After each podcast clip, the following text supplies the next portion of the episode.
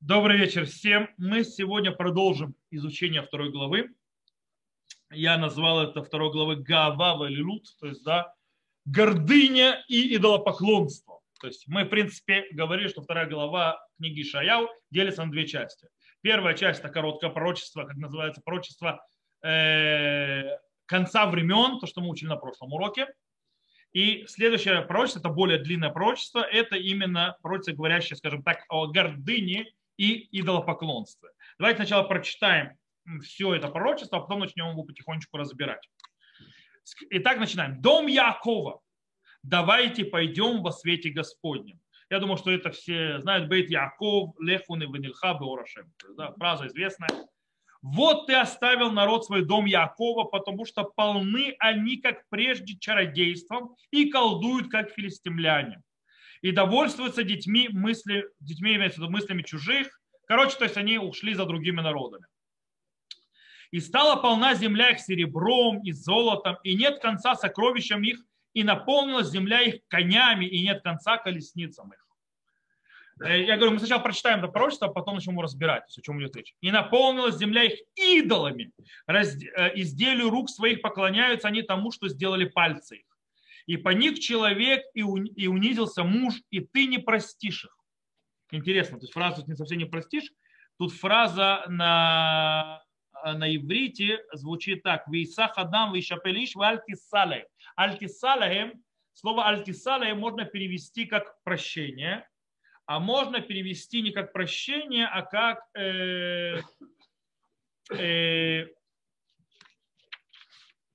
то есть, э, пытаюсь русское слово найти. 5 секунд. Я немножко завис. Э, русское слово, которое лучше всего это подойдет. Не-не-не-не-не. Э,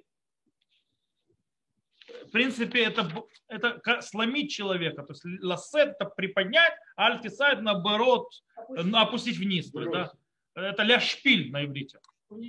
Он не совсем унизить. Это человек, который поднялся, э, то есть альтисалям или не простим, или не поднимаешь. Они вот, то есть упадут, ты их не поднимаешь. А? Альтиса. Пытался есть, найти слово на русском и застрял. Окей, читаем дальше. Войди в скалу и спрячься во прах от ужаса перед Господом и от блеска величия его. Человек. Гордость очей человеческих унижена будет и поникнет надменность людей, и возвеличен будет один только Господь в тот день. Ибо есть день у Господа Цвоота на каждого надменного и высокомерного, и на каждого вознесшегося, и унижен он будет. И на все кедры ливанонские, высокие горы, на все дубы башанские. И на все горы высокие, и все холмы возвышающиеся, и на всякую высокую башню, и на всякую крепостную стену, и на все корабли торшивские, и на все вожделения вещи, вожделенные вещи. И унижена будет гордость человеческая, и поникнет надменность людей и возвеличен будет один только Господь в тот день, и идолов совершенно не станет. И войдут люди в расселены скал и норы земли из страха перед Господом и от блеска величия Его, когда Он встанет, чтобы сокрушить землю. В тот день отбросит человек идолов своих серебряных и идолов своих золотых, которых сделали ему для поклонения кротам и летучим мышам. Почему он поклоняется летучим мышам? Наверное, там корона была. Вот, чтобы выйти в, ущ... войти в ущелье гор, расселены скалы страха перед Господом от блеска величия Его, когда Он станет, чтобы сокрушить землю. Не полагайтесь на человека, чье дыхание в ноздрях Его, ибо о, что Он значит. Смотрите, хадлула хемин гадам ашер нишама баапоки беманих шаву. Что человек значит? Окей. Давайте разбираться. Во-первых, тут есть очень интересная вещь. Э, здесь есть, начнем со строения есть сердцевина пророчества. А сердцевина пророчества это с 12 по 15 стих. Это вот с «Ибо есть день Господа, свод на каждого надменного, и на всякую высокую башню, и так далее, на всякую крепость». Это день Господа. Что такое день Господа? Конец времен. То есть день Господа. Э, это сердце. То есть, да, что произойдет, произойдет в этот день. Теперь, и от него, то есть сверху до этого середины, то есть стихи с 5 по 11, и потом с 16 до 22 они построены хиастично. Что хиастично, знаете как? Это когда они друг друга, то есть они параллельно друг другу отдаляются. То есть, допустим, стих, э, допустим, сейчас, сейчас зависит, 11 стих, допустим, он, э, ну, даже начну раньше, то есть 11 стих, он э, параллелен э, 17-18. Оба говоря, в них есть фраза «Вниз гавашем левадо байомау», то есть «И возвеличится Всевышний в этот день один». То есть, да, то есть он один, и там, и там эта фраза повторяется. Э, в принципе, в, обоих э, случаях говорит о том, что гордыня человека, человек возвысился, возгордился, его носом вниз опустили, за его гордыню. Или, допустим, стих 9 и 10, они параллельны 19, и там они описывают страх перед Всевышним. То есть, причем такой страх, что люди будут прятаться в ущелье в скалы от этого страха. Или, допустим, стих 7 и 8, он параллельный 20-21 стиху. И там, если в первом, то есть э, если в 9, э, прошу прощения, 7 8 описывается, что наполнилась земля златом и серебром, то в 20 и 21 наоборот это все из земли ушло. То же самое золото и серебро. То есть, они, то есть это строение. То есть, в принципе, о чем идет речь? То есть, в принципе, э, речь идет о процессе, который будет происходить по дороге к великому этому Дню Бога. Мы читали уже День Бога. День Бога в конце времен, что будет. Мы читали в начале пророчества. Мы читали в начале пророчества, пророчества мы там что там видели. Мы видели, что э, там все будет такая гармония, и все так будет шикарно, и все так будет хорошо, и народы поднимутся к Всевышнему, и придут, то есть восхвалять его. Все это мы видели. И вдруг следующее пророчество нам описывает не тот день, а путь к нему. То есть путь к нему сначала начинается призыв. Теперь вопрос, стоп. Причем, причем процесс не самый приятный, который мы видим. Э, задаемся вопросом по правилу, то есть с точки зрения хронологии, нужно было что сделать в пророчествах? Сначала мы пишем путь, то есть, да, то есть, что мы ждем, что мы ожидаем и так далее, а потом сам этот день в конце времен, правильно? Почему перевернулся порядок? Начнем с этого. А потом начнем разбирать дальше. Здесь очень интересная вещь. Почему сначала идет описание процесса болезненного, потом, то есть к избавлению, а потом само избавление. Начнем с того, что в первый стих, то есть что начинается Бейт Яков леху венилха беор Ашем. То есть э, дом Якова, пойдемте на свету Господа. Так начинается пророчество. Что оно значит? Имеется в виду, э, обратите внимание, мы читали до этого пророчества, как оно начинается? Оно похоже. Там сказано, Ваимру лахем и гарашем. То есть, когда народы друг другу зовут, давайтесь поднимемся к Всевышнему. Это зовут народ. Здесь Ишаяу, пророк, призывает народ Израиля, причем себя он уже э, то есть он э, призывает как часть народа Израиля. Он Боу и Бейт Яков Боу. То есть, да, и я с вами. То есть пойдемте вперед. Он, он зовет народ подняться туда вверх. Э, теперь, то есть это то есть призыв народа. Причем Ишаяу что делает? Ишаяу э, берет вот это пророчество о призыве народов и ставит их перед народом Израиля. Вот посмотрите, что ждет в конце. То есть сначала он показывает, что ждет в конце, что ожидается в конце. А теперь, ребята, видите, какая гармония, какая красота. Народы будут звать подняться вверх, возвеличиться, прийти ко Всевышнему. Теперь давайте и мы тоже. И мы пойдем мы должны пойти. То есть, в принципе, таким образом становится понятна хронология. Хронология работает такой. Вот задача, вот что нас ожидает, давайте пойдем туда. И это начинается описывать, мы дойдем. Проблема в том, что э, все хорошо, то есть, да, Ишаяу призывает народ Израиля идти беорашем, то есть, да, как это на русском перевели, во свете Господнем, то есть, да, по, что такое беорашем? Имеется в виду его путями. То есть пойдем его путями, поднимемся туда, народы придут, все будет хорошо, все будет замечательно. Там будет гармония, там будет спокойствие. И народ Израиля не только, то есть как мы читаем потом то есть вокруг, не только не совсем не слушает, то есть не только не, не поднимается, он делает точно наоборот.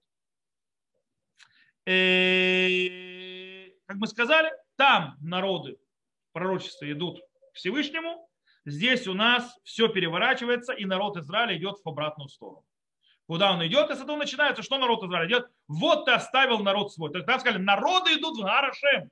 То есть это то, есть, э, то, что мы описывали в предыдущем пророчестве. Народы идут э, ко Всевышнему в его гору. А что происходит с народом Израиля? Вот ты оставил народ свой дом Якова, потому что полны они, как прежде, чародейством и колдуют, как филистимляне, и довольствуют детьми, мыслями чужим. То есть что они делают? Они народы зовут подняться вверх. Что народ Израиля? Вместо того, чтобы подняться ко Всевышнему, они направляются в сторону народа. Причем вниз. А они в сторону народов, причем не то, они будут, э, э, кстати, на иврите, это, то есть перевод, он, а тут игра слов на иврите. На, на русском он убил переводом.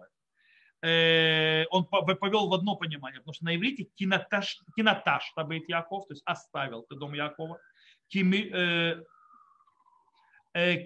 микедем, в оненим киплештим, то есть, да, то есть колдуют как филистимляне, у Беледей Нухрим Ешпику, то есть, да, и то есть, занимается то есть, детьми э, неевреев. Что имеется в виду? Здесь он говорит мыслями, правильно. То есть речь идет, что и физиологи, физически они ушли к народам, но также они переняли их духовную. Вот это вот ниже. То есть народы вверх, а вы вниз. Есть, да, вы разминулись немножко.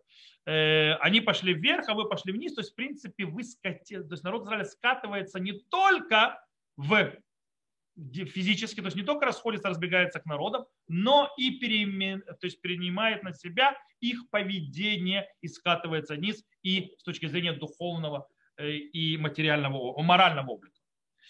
Э, теперь, что здесь происходит? Давайте мы э, увидим, то есть народ Израиля спускается к народам. Что с ним происходит?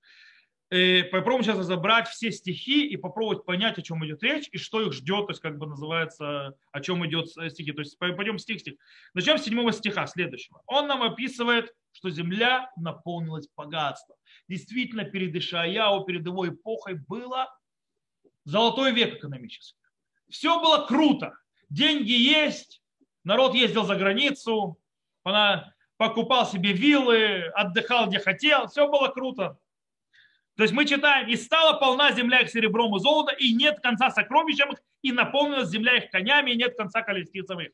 У народа есть деньги, у народа есть имущество. Все классно, все замечательно. И вроде все так хорошо, но приходит восьмой стих, и нас ломает то, что называется, как говорят на сегодня, ломает весь кайф. То есть, да, то есть все становится почему, то есть все ломается. То есть, вот это вот изобилие, вроде красота, все-таки замечательно, все хорошо, экономика сильная, все, все это как-то ломается и выглядит уже не очень.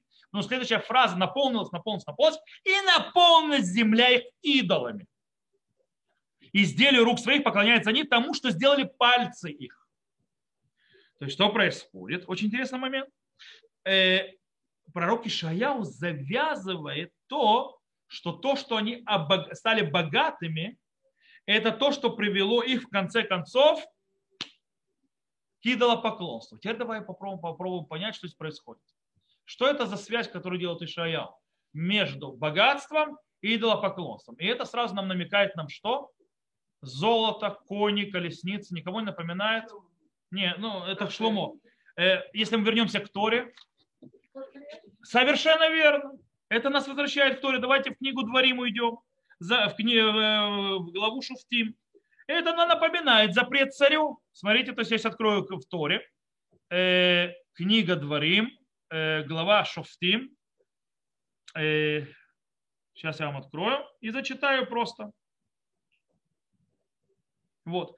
Когда ты придешь в землю, которую Господь Бог твой дает тебе, и овладеешь ею, и поселишься в ней, и скажешь, поставлю я над собою царя, подобным всем народам, которые вокруг меня то поставь над собой царю, которого изберет Господь, Бог твой, из среды братьев твоих поставь над, над собой царя, не можешь, не можешь поставить над собой чужеземца, который не брат тебе. Только чтобы он не заводил себе множество коней и не возвращал народ в Египет для умножения коней. Господь же сказал вам, не возвращайтесь более путем сим.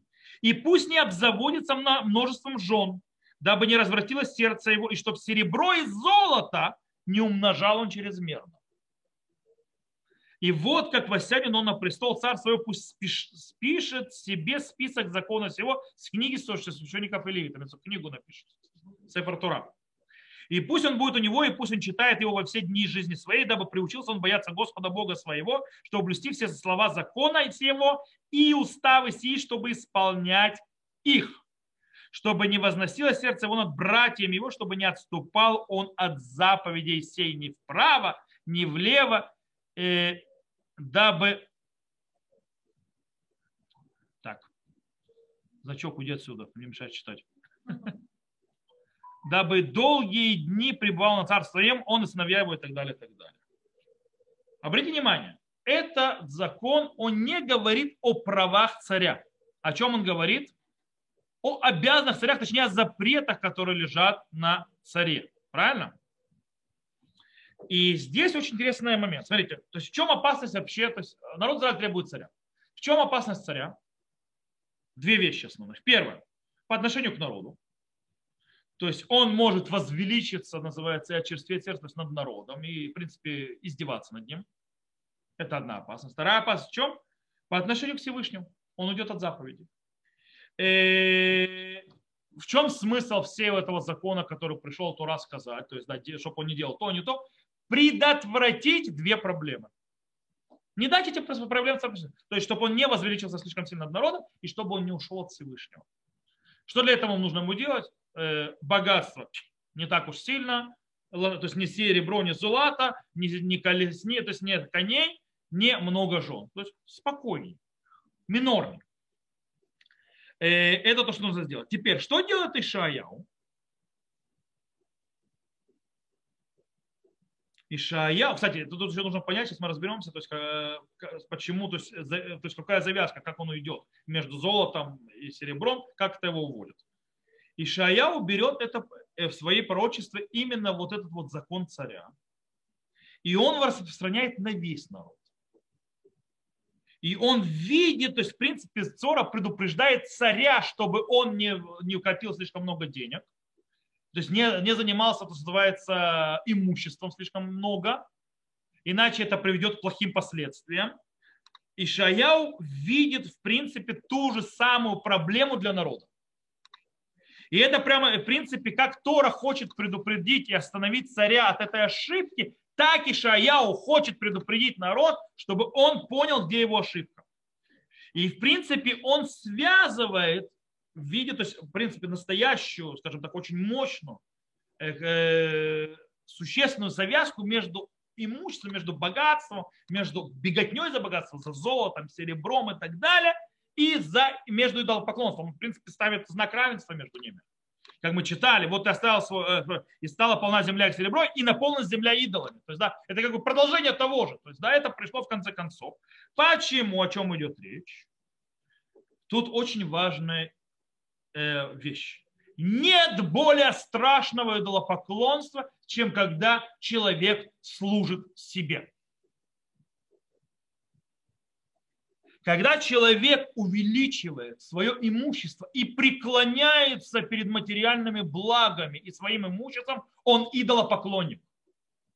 Это следующий этап. Это и есть настоящая Авудат и Лили. Витимале арцо лилим ли маасе ядав, виштахву ляшер асуиц баутав. То есть и наполнилась э, земля э, идолами по деянию рук их, то есть то, что сотворили пальцы их. То, что, то, что, а что они сотворили? Они на богатство, деньги, имущество. Это единственное, что их интересует. Это и есть идолопоклонство человек начинает поклоняться, видеть себя и поклоняться себе. Это, это идолопоклонство. То есть, и что происходит? Человек возгордается, какой я крутой, да какой я сильный, да какой я мощный. И в принципе, это то, что говорят потом и 9 и 10 стих говорят, что в принципе человек, то есть э, идолопоклонники служат сами себе и поник человек и унизился муж, и ты не простишь их. Войди в скалу, спрячься во прах. Э, стоп, стоп, стоп. Да. И э, э, от праха от ужаса перед Господом и от блеска величия его. Гордость очей человеческих унижена будет и поникнет надменность людей. И возвеличен будет один только Господь в тот день. Что имеется в виду? Когда Всевышний раскроется, Когда Всевышний раскроется, они все сникнут. То есть гордыня вот эта, вот эта вот вещь, которая подняла их, это и есть та проблема. И в конце концов, когда раскроется Всевышний, это все сломается. Э, человек поклоняется своим идолам, напротив этого Всевышний его то есть, принизит. Э, он собрался то есть, возгордиться, что делать с ним Всевышний? То есть это шпиль, то есть называется, то есть он его унизит. И что еще Всевышний сделает? Мера за меру. То есть мы скажем, альтиса, это можно перевести как не простит, а как можно, то есть сказать, не поднимет. Ты хотел возгордиться, теперь лежи внизу, лицом вниз. Кто будет возвеличен в этот день?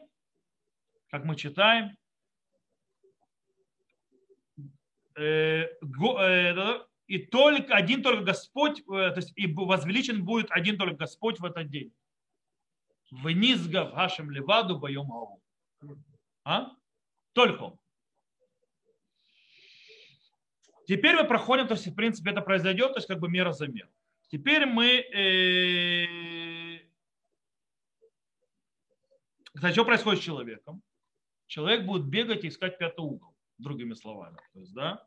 И наполнит земля, и, э, и поник человек, унизится муж, войди в скалу и прячься во праха, тужится перед Господом, близко величия его. Э, когда человек гордится, когда он возгождается, когда он начинает видеть себя, своего «я», он перестает видеть Бога. То есть, в принципе, он не видит больше Бога. И в тот момент, когда Бог да раскроется, что происходит с человеком? Человек превратится в ноль. Ни во что. В ноль. Он станет ничем. Э, вот то, что сказал, «Эйней гаот адам шефель высохрох манаша ванизга вашем леваду бьемалу». То есть гордость человеческая унижена будет, то паник. То есть когда происходит, появляется Всевышний, все это разрушается. Все это падает вниз. И тогда, человек становится ноль. От него ничего не остается. То есть остается только Всевышний. Э, и теперь мы переходим, то, что называется, к сердцу пророчества. То есть сам тот день, киайом ля ашем цваот аль коль геэверам аль коль нисавы шафер. Ибо есть день Господа Цваота на каждого надменного, высоковерного, на каждого вознесся и унижен будет. То есть придет тот день для каждого. То есть, да, кто возне, вознесся. Э, это правило. То есть, да, этот день придет. Будет, будет день Всевышнего, который всех, э, он в конце концов всех возвышенных принесет. Дальше. 13-14 стих – это и, и на все кедры ливанонские, высокие горы, на все дубы башанские. То даже и в природе это производит. То есть даже величие природе тоже, при природу будут кедры ливанские, всегда они считаются величайшие кедры, которые высокие, прямые и так далее. Их тоже гордыню принизят. И также э, дубы башанские – это дубы, которые растут на голландах. Видели дубы голландские? Мы видели галилейские. Но они там рядом. Они есть маленькие, более большие. Вот, дубы башанские будут Алуне Абашан. Есть такой, кстати, Ишу. Знаете Алуне Абашан? Есть на Голанах Ишу, называется Алуне Абашан. Потому что Башан-то Гола, на Голанах. Вот. Э, и там тоже происходит, э, с ней происходит такая вещь. Кстати, в 14 стихе сказано, и на все горы высокие, на все холмы возвышайся. На что напоминает?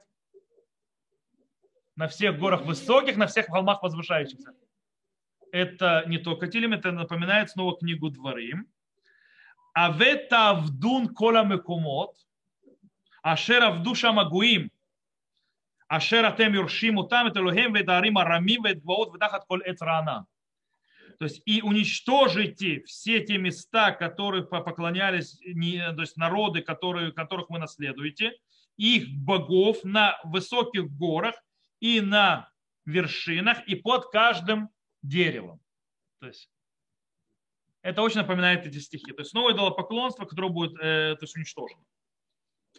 Э, и дальше 15-16 стих – это описание, насколько возвышается Всевышний над человеком. И на всякую высокую башню, на всякую крепостную стену, и на все корабли торшистские, и на все вожделения, вожделенные вещи. И тут очень интересная вещь, обратите внимание.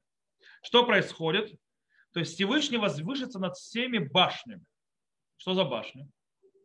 Что вам напоминает, когда говорят о башне? Совершенно верно.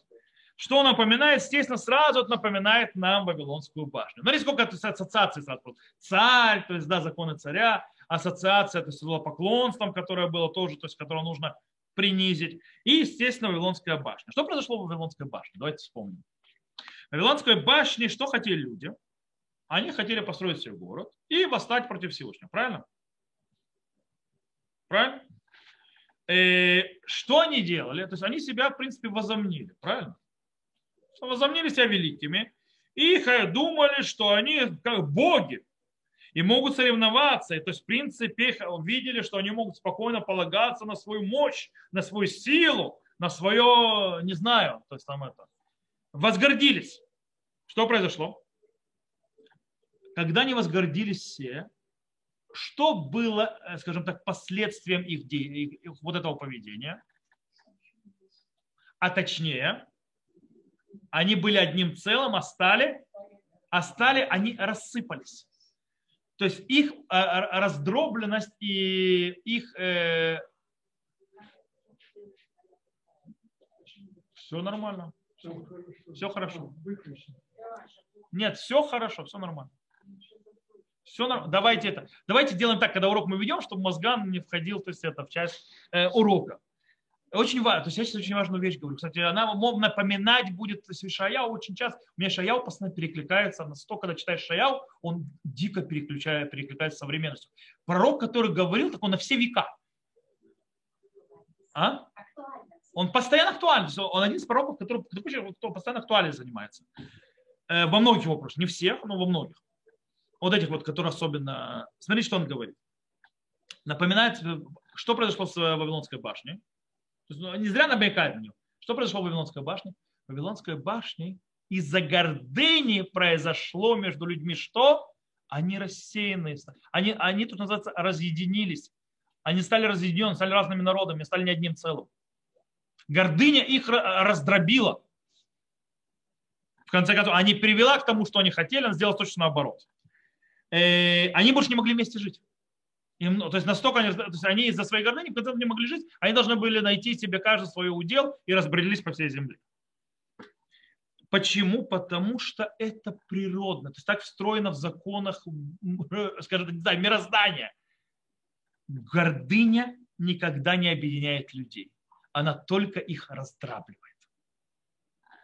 И... Причем раздравливает и отдаляет как от людей, то есть гордыня отдаляет от другого человека, также она отдаляет и от Бога. То есть человек отдаляется от других людей и от Бога, он отдаляется от всего. По-настоящему гордыня уничтожает человека. Поэтому, когда Всевышний появился перед ними, они начинают разбегаться во все стороны. У них есть, они не могут находиться в одном месте с Богом. Поэтому они начинают прятаться в скалы и так далее, и так далее. Почему? Потому что гордыня не позволяет. То есть только когда они это, свою гордыню спустят. Это то, что, кстати, описывается. То есть, да, когда описывается, то есть предыдущее, то есть первое, э, начало второй главы, то, что называется пророчество конца времен, там что происходит? Когда все народы идут требовать Бога, и там нет гордыни, ни народов, никого. И что происходит? Единство. Под Всевышним. Есть единство под Всевышним. Здесь точно наоборот. Там единство, а здесь показывается, что гордыня человека не позволяет единства. Оно только рассыпается. То есть все, что в гордыне, все рассыпается. Э, а? Поэтому, когда появляется Всевышний, он всю гордыню вниз, человек становится ноля, нулем, он ее разбивает. И сразу что происходит, смотрите, стих 18 и унижен будет, то есть 18 сначала, унижена будет человеческая, и поникнет надмерность людей, и возвеличен будет один только Господь в тот день. И как вы исходно, то есть как производное из этого, что произойдет, и идолов совершенно не станет. Как только человеческая гордыня спустится вниз, как только останется Всевышним, сразу не станет идолов.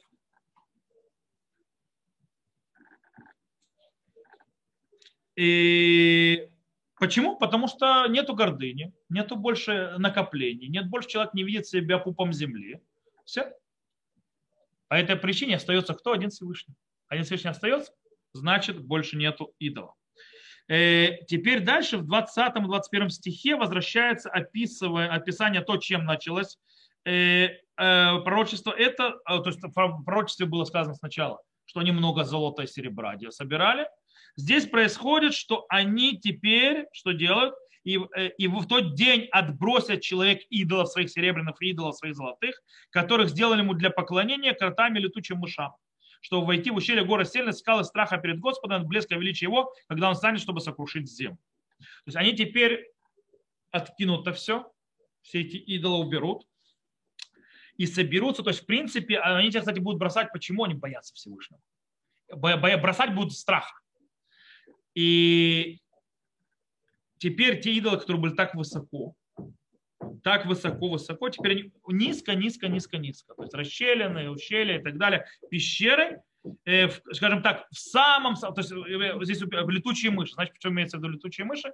Это в пещерах, в самой-самой глубине, то есть они будут бамакома хеофель, то есть в самом темном углу заброшены, там, где летучие мыши сидят. То есть туда это будет сброшено. Э, и поэтому что произойдет? Человек больше не будет поклоняться своим деньгам. Человек больше не будет поклоняться своему имуществу, а будет наконец-то служить Всевышнему. В тот день, когда будет один Всевышний. Таким образом, специально Ишаяу приводит это, э, то есть вот это вот, э, скажем так, в стихи, которые напоминают нам закон царя и распространяет на весь народ – Почему закон царя? Речь идет о царе, правильно? Кто будет царствовать? Всевышний. Вот он царь, а не тот царь. Тот царь может увести народ не туда. Этот царь. И в принципе здесь оканчивается пророчество. То есть говорит про хидлула хемин гадам ашер баапоки беманих шабу. То есть, да, не полагаясь на человека, что дыхание в ноздрях его, что он значит. Что он такой? Имеется в виду, говорит Всевышний. Нечего полагаться на людей. В конце концов, нужно полагаться на него. Есть у Раба Кука очень интересная вещь. И, это до того Раба Кука. В принципе, что имеется в виду, что в конце концов все соединит и приведет к гармонии Всевышнего. То есть, то, что народы соединятся, э, народ Израиля придет, когда он в конце концов свою гордыню спустит, и когда он перестает, перестанет бегать за деньгами.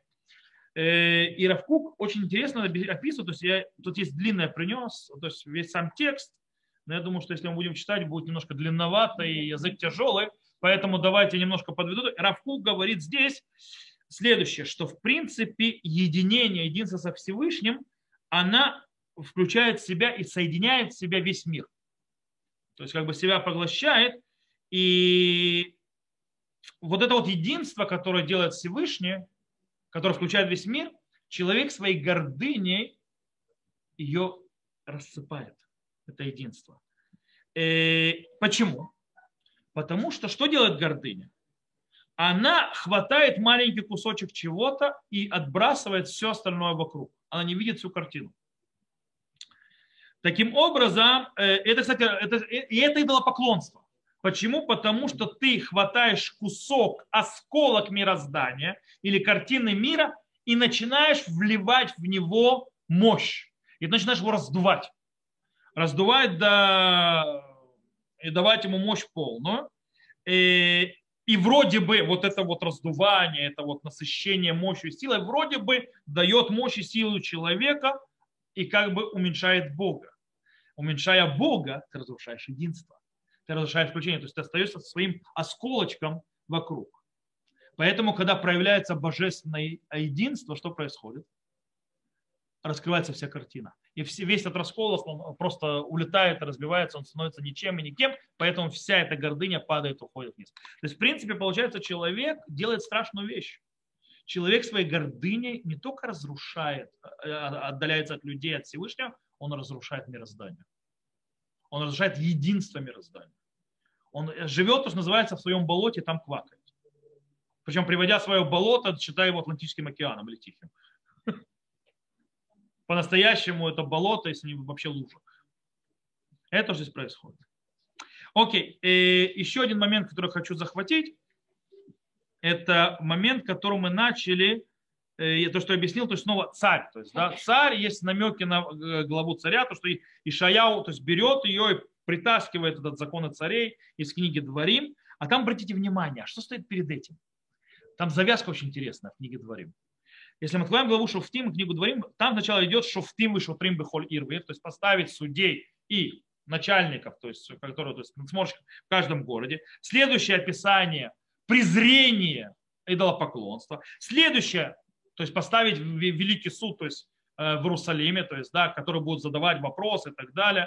То есть это называется Бейдина Гадоль, Верховный суд, Санедрин так называемый. После этого идет описание Парашата Мелех, то есть, то есть закон царя.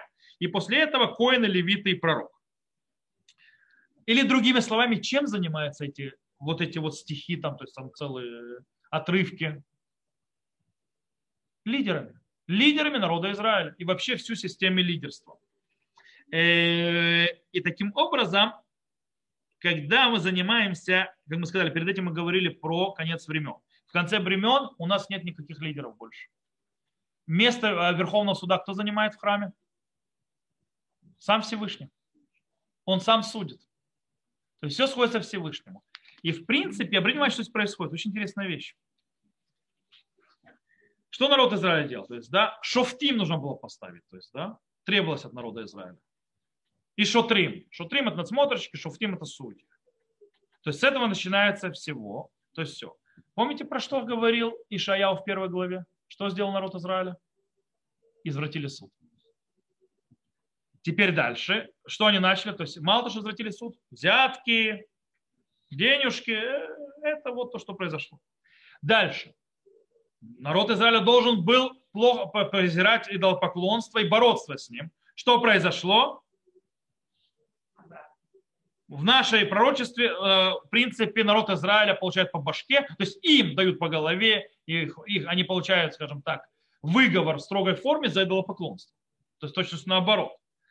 Напротив, Бейдина Агадоль, то есть Верховный суд, у нас есть в э, пророчестве, то есть по конца времен, Всевышний, который будет все судить. Если мы подведем то, что мы увидели в этом пророчестве, мы видели, что в конце концов гордыня, то есть вообще есть дорога, то есть э, дорога Бога, она приводит к концу времен. К концу времен это не Армагеддон, все мы погибнем, все, как это конец света, знаете, помните всегда. Э, еврейский Армагеддон очень классно. Будет гармония, будет хорошо, Всевышний будет править, будет справедливость, все народы обратятся ко Всевышнему, будет хорошо всем. Оха. Когда же это будет? Говорит Ишаяу, Бейт Яков, леху венельха леорашем. То есть говорит, э, дом Якова, пойдемте, по, то есть светом Всевышнего. Что народ Израиля делает? Точно наоборот, давайте будем как все народы, давайте это будем делать, будем, называется, колдовать, э, танцевать, в Индию съездим, покатаемся, называется там, то есть, ну, как киплештим, там тогда филистимляне колдовали, а здесь мы помедитируем, как э, в Индии, или так далее. А гордыня, деньги, виллы, то есть кто у кого называется больше дому, то тот круче. У кого круче тачка, тот круче. Кто более богатый, тот у того есть больше слов в этом мире. Чем круче называется, то есть у него тот или другой, он, он более влиятельный. Это мир лжи. Это мир гордыни. Это идолопоклонство. Идолопоклонство – это когда человек поклоняется себе, когда человек стоит в центре. Это западная культура. Кстати, почему? Западная культура, потому что мы обратили, они идут к нам, Сколько людей, которые не евреи, которые хотят там бнейнов и хотят духовности. И Галаха запрещает им учить Тору и так далее. Они так хотят. И ты видишь тех неевреев, которые стремятся, которые так или иначе хотят попасть. Это, то есть они в векторе идем в дом Бога. Куда народ Израиля? Смотрим, называется, как мы будем искать духовность в Гималаях. Причем у тебя духовных дома сидит. Вот. Или, обратите внимание, называется, кто какую машину купил, кто какую виллу купил. И это приводит к чему? Гордыня людей, к чему она приводит в конце концов.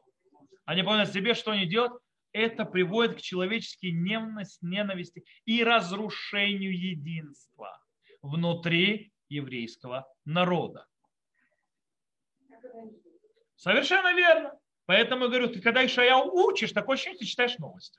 К сожалению. Правда, хотелось бы те моменты, где Ишаяу описывает, типа, конец времен, чтобы это были наши новости, а не те новости, которые, когда народ Израиля по дороге. И Безат Ашем мы продолжим на следующем уроке дальше, и я думаю, что в конце концов все будет хорошо у нас. Надо с этими лекциями прийти к наш и все это рассказывать. Чтобы они знали, к какому концу они придут. То, на этом мы заканчиваем наш урок. Безат Ашем продолжим на следующем уроке. Я заканчиваю запись здесь.